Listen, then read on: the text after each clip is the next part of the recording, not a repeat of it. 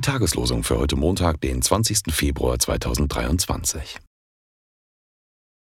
Der Mensch vom Weibe geboren lebt kurze Zeit und ist voll Unruhe, geht auf wie eine Blume und welkt, flieht wie ein Schatten und bleibt nicht. Hiob 14, Verse 1 und 2. Wir haben hier keine bleibende Stadt, sondern die zukünftige suchen wir. Hebräer 13, Vers 14. Die Losungen werden herausgegeben von der Evangelischen Brüderunität Herrnhuter Brüdergemeine.